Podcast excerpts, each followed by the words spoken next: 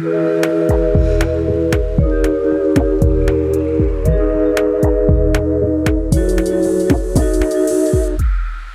clube! Boa noite, clubes! Esse é o De Boia, formato do podcast em que discutimos um tema numa tranquila, numa relax, numa boia. Da piscina do Clube Sentimental, vamos papear sobre temas da psicologia com exemplos da vida real. Eu sou Jéssica Soares, psicóloga. E eu sou Luísa Franco, psicóloga. Se você quiser fazer parte dessa comunidade de sentimentais, é só seguir a gente lá no Instagram, no arroba Clube Sentimental. Quando algo não sai como planejamos, o desapontamento vem forte e repleto de frustração. Frustração é um sentimento complicado que muita gente tem dificuldade em lidar e as consequências podem ser graves. Esse é o palco da nossa piscina de hoje. Inspiradas nas reações extremas que temos visto por aí, por uma pequena parte de eleitores da extrema-direita, vamos falar quando a frustração é disfuncional. E aí, Jéssica? E aí, amiga? E aí, Bora a gente não tá frustrado, de... né? A gente tá bem animado. Eu não, minha, minha anja, eu tô ótima. Zero frustrações por aqui. Vencemos! Aqui a gente tá pura picanha e cerveja. Ó, picanha, eu não entro na picanha, eu fico na cerveja, eu sou vegetariana. Tudo bem, a gente, a gente, a gente faz outra, outra, outro prato pra você, amiga, nessa comemoração Ai. da posse. Gente, que, que alívio, hein? O sentimento é alívio. É, o sentimento é alívio, mas de um pouco de chocada, hum. né? Assim também. Porque, é. vamos lembrar, fomos 60 milhões, né? Recorde de votação de presidente desde a Constituição. Sim. Mas o cara também bateu o recorde do Lula anterior, né? Ele tem 58 milhões de votos. Isso não é pouco. Ah, não é pouco, mas eu também tô muito naquela. Não sei se é uma coisa de auto-enganação, mas eu tô pensando assim: que o cara jogou sujo pra caramba, fez várias coisas é, legais. Exato. Exato. Ele usou a máquina e mesmo assim não conseguiu. É, Entende? essa energia que eu tô também. É, essa tô energia. bem da Flávia lá do Angu de Grilo, jornalista maravilhosa da, é, da Globosat, que falou isso, assim, de na verdade pode fazer o que foi, o, o Brasil venceu e quem puxou esse bonde foram as mulheres, as pessoas necessitadas, e, enfim, então mesmo assim a gente tem voz de voto sim, mesmo fazendo atrocidades. Então. É, isso dá não... uma esperança no coração. Dá uma esperança. Eu acho que dá. Só que aí a gente vai falar exatamente do outro ponto, né? Que é, é. o que que tem acontecido, galera. É. Vamos, vamos, né? vamos falar sobre uhum. a frustração em geral, claro. Mas Sim. a gente se inspirou muito nessa realidade que a gente está vivendo agora de por que, que as pessoas estão se levantando, como diz o jornalista lá do, do café da manhã, se insurgindo contra a democracia. Sim. Porque você questionar os, as urnas. Gente, questionar resultados de eleição democrática não é, é protesto. É golpismo. Então, assim, por que que tá existindo esse movimento? Que, a uhum. gente, que deixa a gente curioso também, né? Porque em todas as outras eleições, perdeu, perdeu. Sei lá, talvez o Aécio foi questionar as urnas, mas também não lançou movimento nenhum popular, Sim. sabe? Mas, é. enfim, e a gente ficou com isso na cabeça, sabe? Do tipo, cara, que vamos falar dessa frustração, do, desse desapontamento, da galera ter uma expectativa de uma coisa que não aconteceu. Aliás, não era nem expectativa, eles tinham muita certeza, né? Eu acho que tem a ver com isso também. É, mas tem a ver com as fake news também, sabe? Porque o, o Gui, meu parceiro, ele acompanha, ele gosta de ver o outro lado, tanto é que ele segue toda essa galera bolsonarista, a família toda, para ver o que eles estão falando, assim. Uhum. E, e, e, eu lembro que na semana pré-eleição, pré assim, naquela semana, eles estavam colocando nos stories lá uns gráficos como se o Bolsonaro tivesse ganhado. Que, gente, na boa aqui, cá entre nós ouvintes, eram gráficos feitos por um adolescente. Desculpa, adolescentes, talvez adolescentes hoje em dia até fariam gráficos melhores. Mas uns gráficos, assim, tipo, PowerPoint tosco, que você dava pra ver, gente. Tipo, a pesquisa, Bolsonaro está na frente. Então, não sei até que ponto também essas pessoas, elas foram enganadas mesmo. Elas acharam que, por quê? Porque onde que elas pegam informação, já que elas não pegam informação mais os jornais. Esse é um problema também, né? Elas pegam informação na mídia, do... na mídia da extrema direita, né? É, no WhatsApp e, esse... e no Telegram, basicamente, e nos stories deles. Então, elas, elas acreditavam muito, assim, elas são muito enganadas. Aquela situação que acharam que o cara foi preso, eles começaram a comemorar e não foi. É, então, mas isso tem uma explicação, isso dá para fazer até outro episódio. É, né? outro sobre, episódio. Sobre como que esse, existe essa propaganda, né, da, da extrema direita que é, é tão é, alienante que você vai eliminando as fontes seguras de informação, que é a grande mídia, né, os jornais Sim. mais é, renomados, para você focar na única mídia que importa para eles, que é onde ele consegue espalhar as notícias que eles, que eles né, acham que tem que espalhar. Mas isso é outro episódio, porque aí vai falar da propaganda da é. extrema-direita, que é um, uma coisa antiga já, né? Desde é, a Primeira, Segunda um Guerra. de lavagem cerebral, um episódio. Alienação, essas é, coisas. Alienação tal. A frustração, ela causa uma reação disfuncional a frustração mal elaborada, levando a isso. E o que, me, o que a gente ficou pensando de fazer esse episódio, um meme que eu vi foi maravilhoso, assim, gente, é, ensine seu filho a lidar com frustração para quando ele não virar adulto, ele não ficar tentando fechar é, rodovia quando alguma coisa que ele não, não, não quer que aconteça. É, Acontecer. Ele, é, ele chega a fazer isso, sabe? É, e aí eu achei bem legal que nessa, nessas nossas pesquisas, no que a gente veio é, aprofundando, eu achei muito legal a visão. É, tem um livro, na verdade, a gente pode até deixar o, o, né, o a referência depois, que é uhum. é falando sobre esse, todo esse movimento é, do bolsonarismo e tal. Mas eu achei legal uma parte que fala exatamente sobre a frustração, uhum. que é do uhum. ponto de vista psicanalítico, porque quem, o autor desse livro é um filósofo, um filósofo, um uhum. filósofo psicanalista.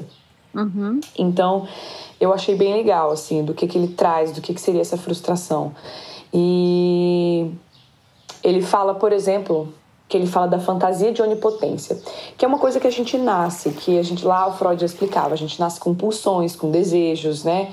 Uhum. Com coisas muito primitivas que a gente, no início, quando a gente é bebê, por exemplo, do ponto de vista psicanalítico, quando a gente nasce, a gente tem é, as nossas pulsões e os nossos desejos são basicamente preenchidos pela mãe, né? E uhum. eles são acatados, né? A gente realiza esses desejos primitivos através da mãe. E ela tá ali fazendo essa função de realmente acatar todos esses desejos. Então isso vai criando uma fantasia no ser humano de que a gente é onipotente, que a gente pode tudo e que todos os nossos desejos e vontades vão ser atendidos por causa desse lugar do recém-nascido, desse lugar da relação é, simbiótica da mãe do bebê. Uhum. E beleza. Então crescemos com isso. Uhum. Mas o que, que acontece? A gente vai vivendo na realidade, a gente vai encarando o mundo. Vai crescendo uhum. e vai entendendo que nem tudo acontece na hora e do jeito que a gente quer. Uhum. A criança aprende isso desde pequenininha, do tipo, sim. não, aqui não, aqui sim.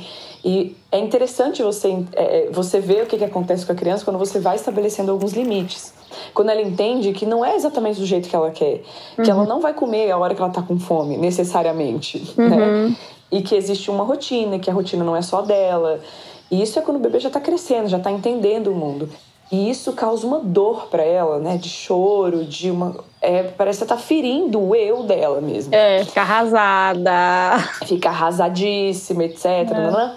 E é o que o Freud chama do princípio da realidade, que é quando você consegue ler as circunstâncias que estão ali naquele ambiente e aí você consegue decidir se você vai ir de acordo com seus desejos ou de acordo com as circunstâncias. É quando a gente, a gente amadurece, fala, olha, vai dar e não vai dar para eu fazer o que eu quero aqui, entendeu? É. Então é quando a gente vai entendendo o, o que lance isso, né? posso ou Ai, não fazer. Eu vou adicionar, eu tava pensando onde que eu ia adicionar essa parte que eu li aqui, mas acho que essa é uma boa parte, tá, Jess? Eu, tava, eu li esse livro de é, Tudo sobre o Amor, da Bell Hooks, super recomendado.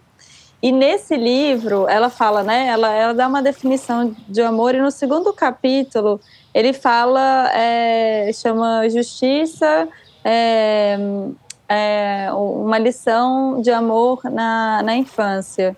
Gente, eu estou traduzindo aqui livremente, porque eu li inglês, o meu tá em inglês, tá? Então pode ser que quem lê em português não é esse, mas é o segundo capítulo. E ela fala no segundo capítulo que outra forma, né, que, que as crianças aprendem o amor é como se fosse um sentimento só bom é, e que não tem punição. E que o amor, ele é, na verdade, uma forma de você receber as coisas que você quer, que, que bate com as suas necessidades, né? Os seus desejos e as suas satisfações. É, e nessas crianças que aprendem o amor dessa maneira, é, não, o amor não é sobre você dar, é sobre você receber alguma coisa que você quer.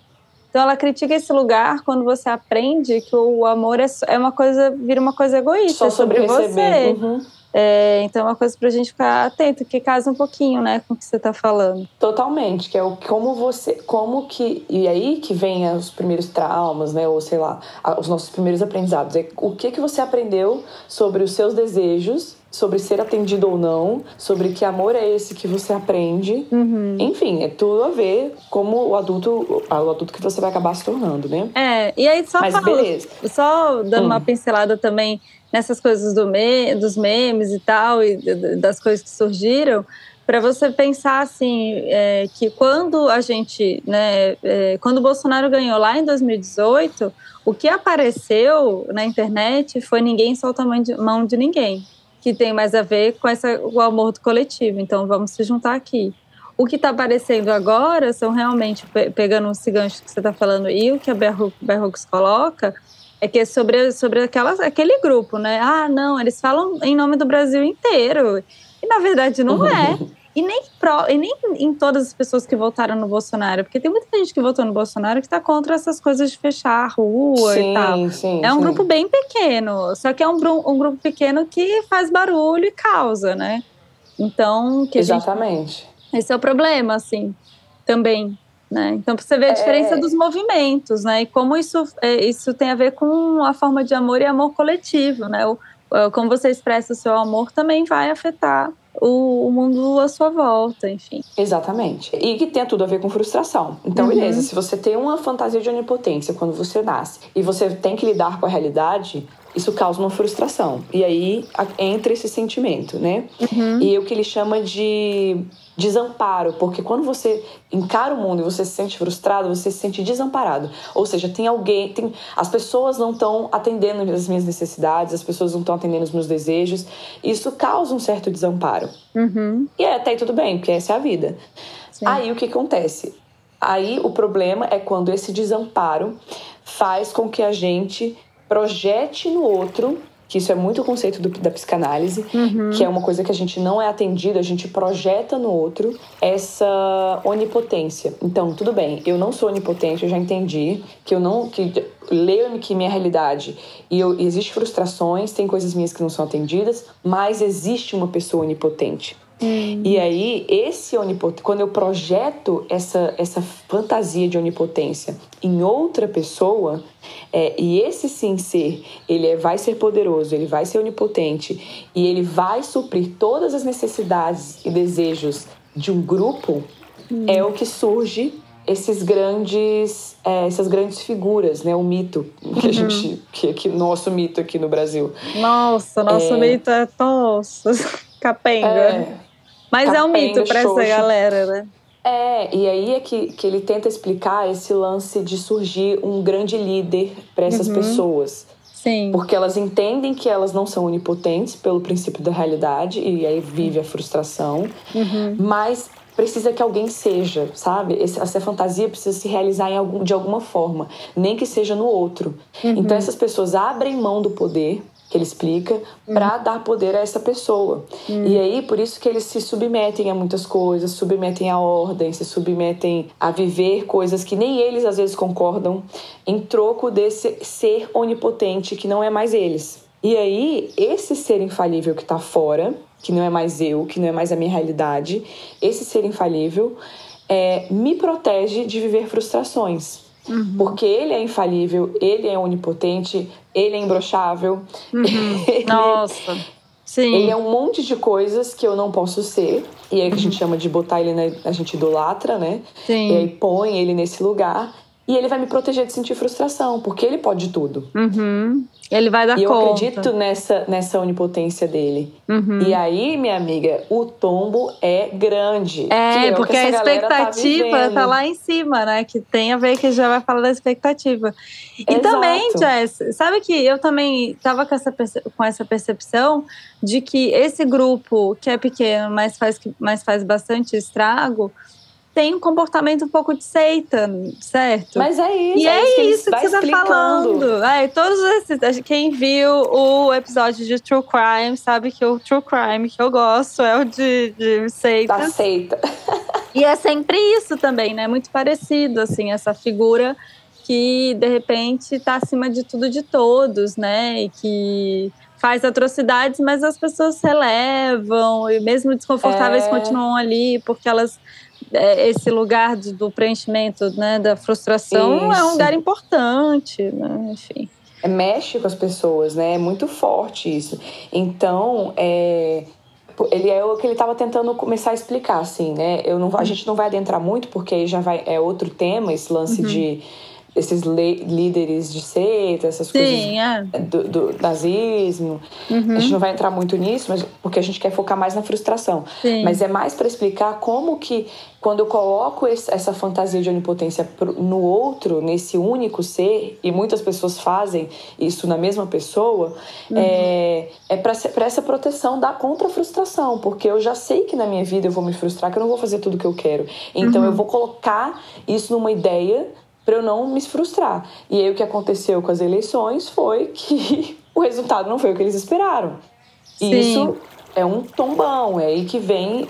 É, uhum. Esse é o principal sentimento, eu acho, da frustração. É você não ter uma necessidade atendida um desejo é. atendido. É, é a, realidade, a expectativa é a realidade, assim. Uhum. E a gente, tá, a gente tá falando aqui de, desse cenário, mas você é ouvinte que não se identifica com esse grupo, assim como a gente também não. A gente também se frustra na vida e acho que vale a pena fazer essa reflexão também pessoal, sabe? Por isso, então, a gente vai pensar e daqui, daqui para frente do episódio a gente vai falar um pouquinho da frustração no geral, assim. Vamos pontuar Isso. ainda essa dinâmica um pouco, mas é para assim, tá, e aí? Fiquei frustrado, é disfuncional, o que, que eu faço com isso, né? O que, que eu faço com essa frustração? Então, quando a gente se frustra com alguma coisa, ou tem esse desapontamento, a primeira coisa, assim, é a gente ir para aceitação radical. É, a gente tem um episódio de aceitação radical, então volta lá e escuta. É, mas basicamente é você olhar para os fatos como eles aconteceram, narrados, sem julgamento. Isso ajuda muito nessa aceitação radical, né? Então, é, entender o que aconteceu.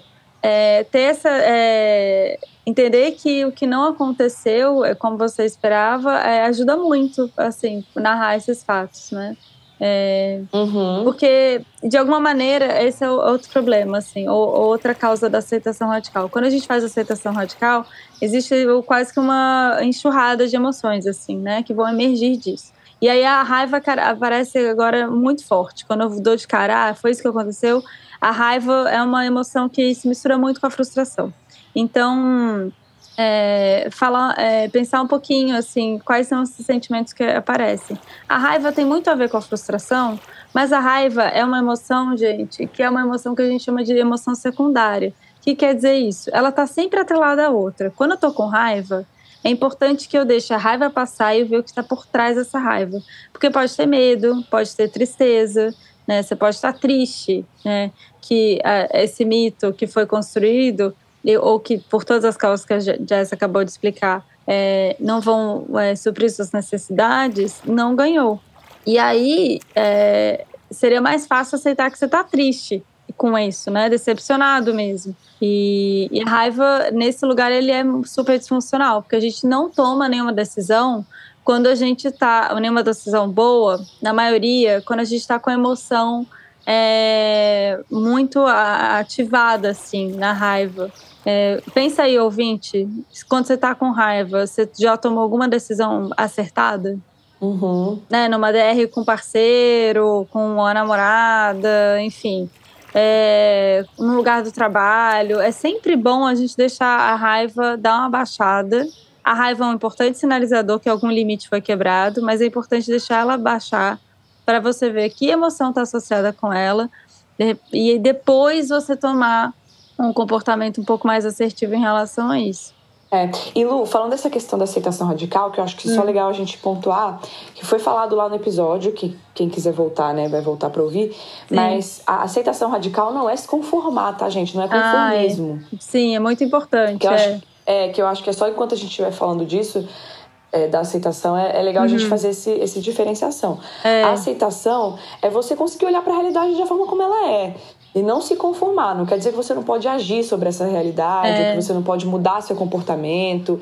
Não é isso, não é se conformar. É, é realmente é entender que realidade que você se coloca ali, saber ler, saber analisar a sua saber realidade. Ler, isso. Né? Na verdade, a aceitação radical, a aceitação é o primeiro passo para você, de fato, fazer uma mudança efetiva. Uhum. É, porque se você ficar só na negação, porque o que acontece? Na expectativa. Tá, é, na expectativa ou na frustração, né? Que, ah, do que não aconteceu, você não faz nada, ou não faz nada efetivo. Que é o que está acontecendo agora, né? Porque, gente, hello, né? O Brasil, o país, o mundo inteiro está apoiando o, o, nosso novo já presidente né? já reconheceu, não vai acontecer nada, não vai acontecer, vocês só vão estar atrapalhando a vida das pessoas.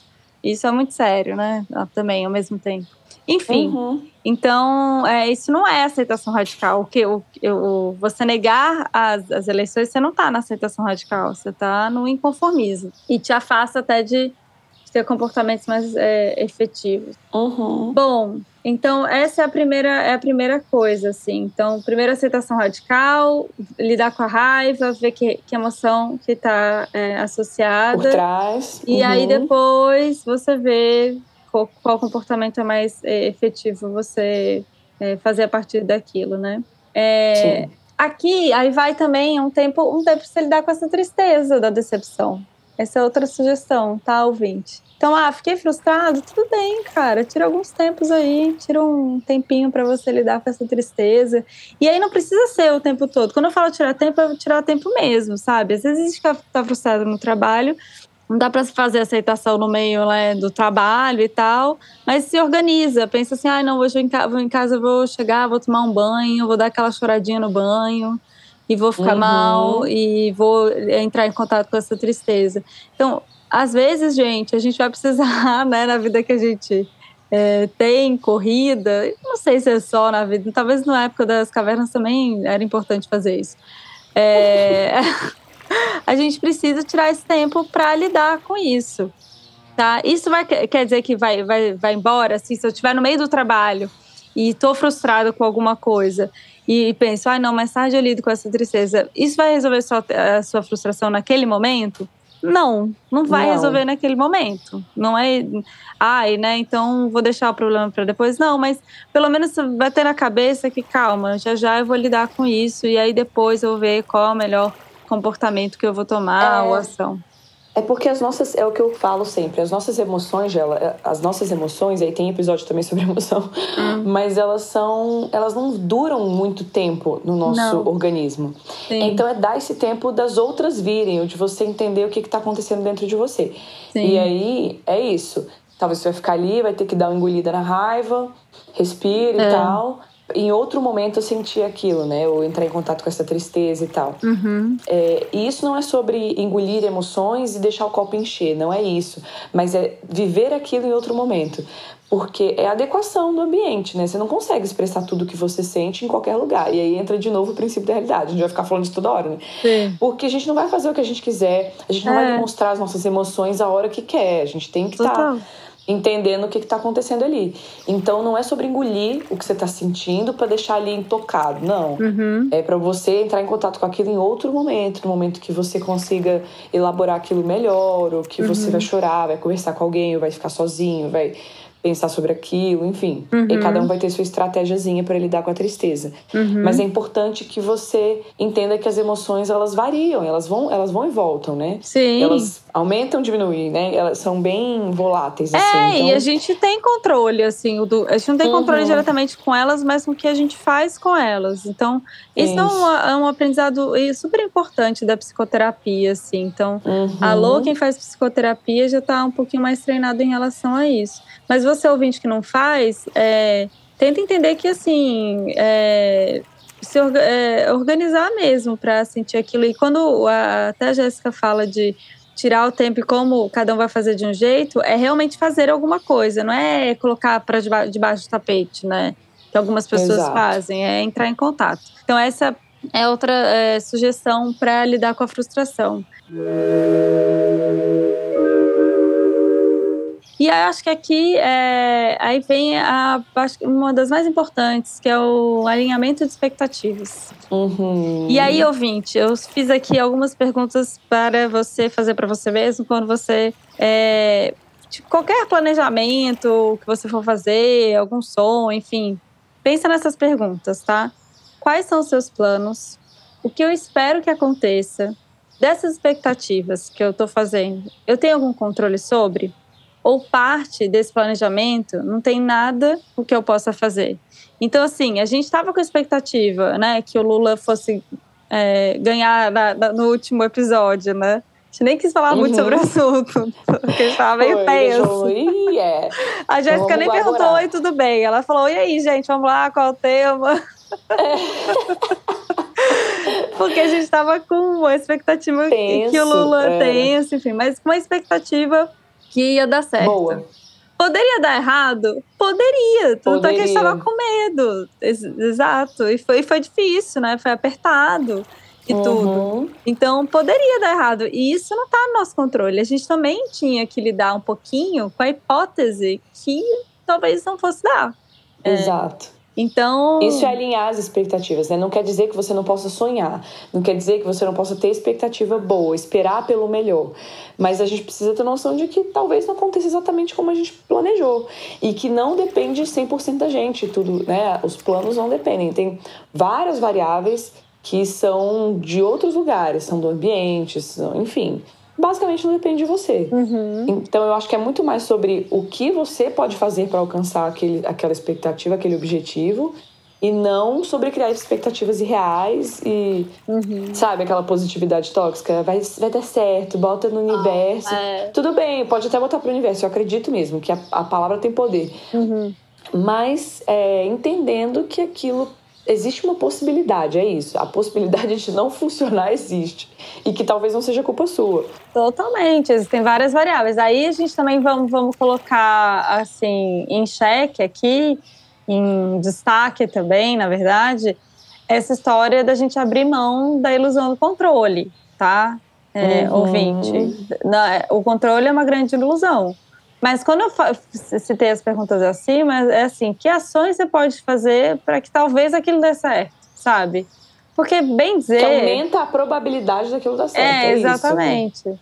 Bem dizer, assim, se vocês fizerem, qualquer pessoa, se eu fizesse, se a Jess fizesse, o ouvinte fizer, tudo que a gente planeja, assim, dá certo mais ou menos, né? Tem várias coisas ali no meio do caminho que a gente não contava. E, uhum. e faz parte do, do processo mesmo.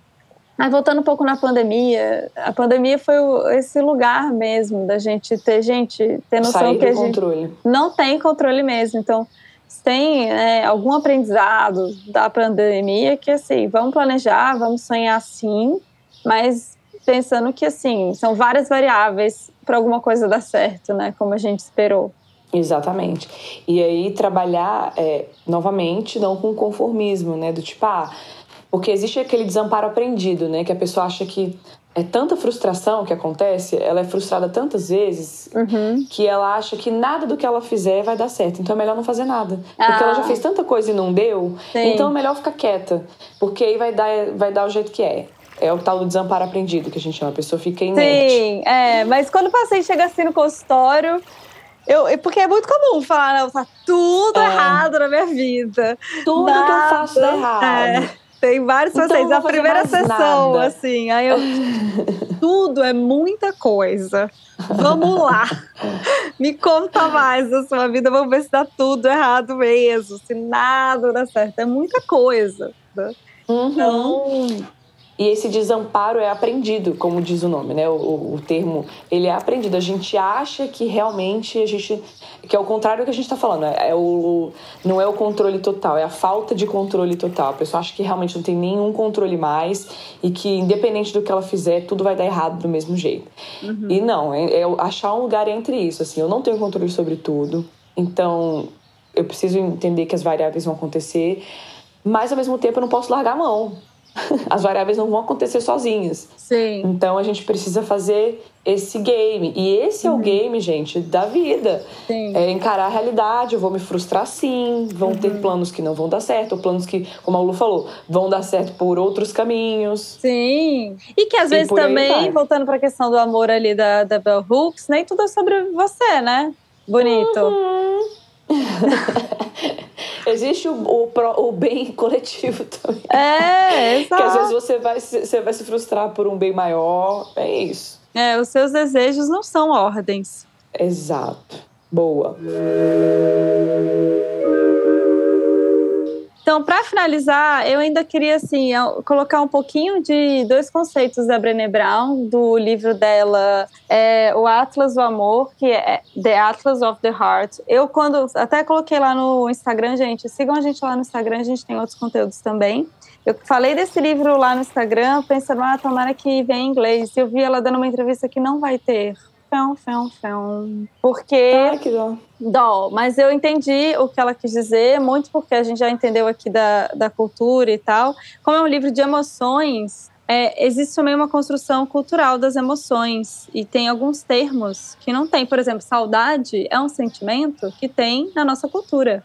Overwhelmed é um sentimento que não tem no português. Tanto é que todos os meus pacientes que moram fora e falam inglês quando estão overwhelmed, eles falam overwhelmed. Eles falam overwhelmed, exatamente. Já reparou, Jéssica, nisso? já, já. Ninguém fala. Aí, porque gente, não... aí fala assim, ah, é sobrecarregado, mas não é exatamente. Não é, então. É. É, é, e é uma palavra boa, é um sentimento bom esse. Você devia achar um pra essa coisa de estar overwhelmed. Que não é, não é nem estresse, não é nem. É uma coisa meio do caminho. Tá é meio, porque é uma exaustão, meio que estresse. Parece meio que tá no meio sobre... do furacão, né? Tô meio, ai, gente, tá, tá demais. Atribulado. É, atribulado, enfim. enfim. Então, por esses motivos, ela decidiu não, não traduzir esse livro, porque parece que teve um livro que ela foi traduzir sobre emoção, que demorou 10 anos para espanhol. Putz. É, e aí, como esse é um Atlas, ela acha que então não vai rolar. Bom, não faz enfim. Sentido. Uhum. Mas ela trouxe aqui, tem numa parte que ela fala, dois conceitos. Eu traduzi, tá? Brené Brown, foi mal. Eu traduzi aqui. mas só esse pra dá, gente. Mas esse, esse dá porque tinha. É, porque tinha. Né? Exato. É, aqui para os ouvintes, que é a decepção, então, ela diferenciou a decepção de frustração. A decepção é algo que não aconteceu como eu gostaria e eu acredito que o resultado não estava no meu controle. Então, decepção, você tá, não aconteceu, mas não estava no, no, controle. A frustração, segundo o livro da Brené Brown, algo que parece que está fora do meu controle está me impossibilitando de atingir os resultados que eu desejo. Então, é alguma coisa de fora que está me travando, assim do que eu quero, sabe? Que eu acho que até casa mais com a história do, desses bolsonaristas que estão fazendo. Parece que, ah, se eu mudar o ambiente, eu vou conseguir o que eu desejo. Uhum. Não, não é bem assim. Então tem isso. E ela também é, adiciona aqui no livro dela que a frustração e não a decepção, porque a decepção já vai mais um pouquinho para a tristeza, a frustração ela realmente tem essa mistura com a raiva. E aí isso pode atrapalhar é, no nosso impulso da ação, né? Então, se eu tô uhum. sentindo frustração e tenho raiva, o impulso da ação é agressividade. Por isso que isso. aprender a lidar com a frustração é aprender a lidar com a agressividade. Que aqui a gente precisa entender que a agressividade é, é uma ferramenta, mas ela não pode ser é, para machucar o outro entende? É, porque eu acho que o lance da agressividade é muito entendido de um ponto de vista meio psicanalítico, assim, que não é aquela agressividade física de violência.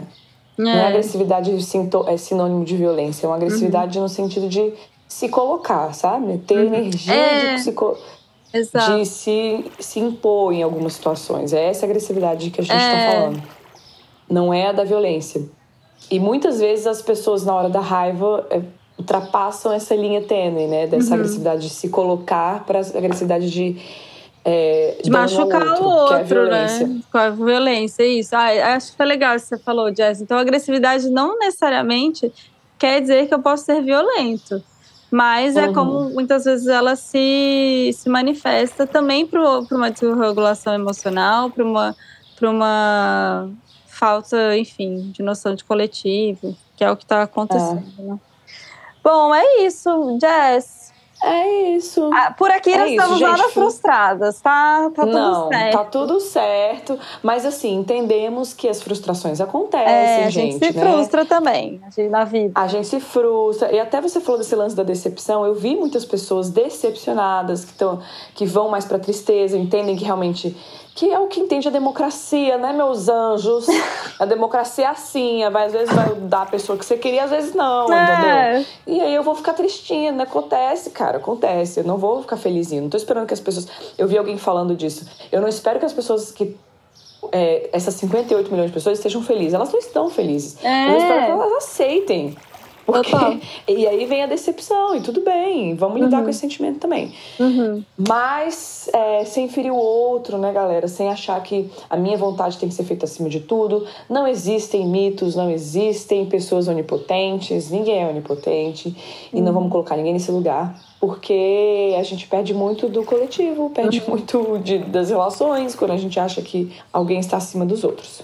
Exato. Certo? E se você ouvir esse podcast e está frustrado por algum outro motivo, então aqui fica a sugestão de você, de repente, achar um espaço aí no seu dia para dar aquela chorada, entender o que está por trás dessa frustração, se tem raiva junto, o que, que a raiva. Uhum. A raiva está com quem? Está com medo? Está com a tristeza? Está com quem? E aí, e aí se acolhe um pouco, tá bom? Isso. E fica o nosso acolhimento aqui também. Sinta-se é. abraçado. Tá bom? é isso, gente. Exato. Ficamos por aqui. Muito bom falar Beijos. desse tema. Beijinho. Tchau, tchau. Tchau, tchau. Lembrando que esse podcast é uma produção independente do Clube Sentimental. Seu apoio é fundamental. Segue a gente lá no Spotify, marca cinco estrelinhas, é importante. No Instagram, o perfil é o arroba Clube Sentimental. As artes são feitas pela Beatriz, do arroba Atento e Forte, e a edição de áudio é feita pelo Aloysio, do arroba Som do Cosmo. Até mais!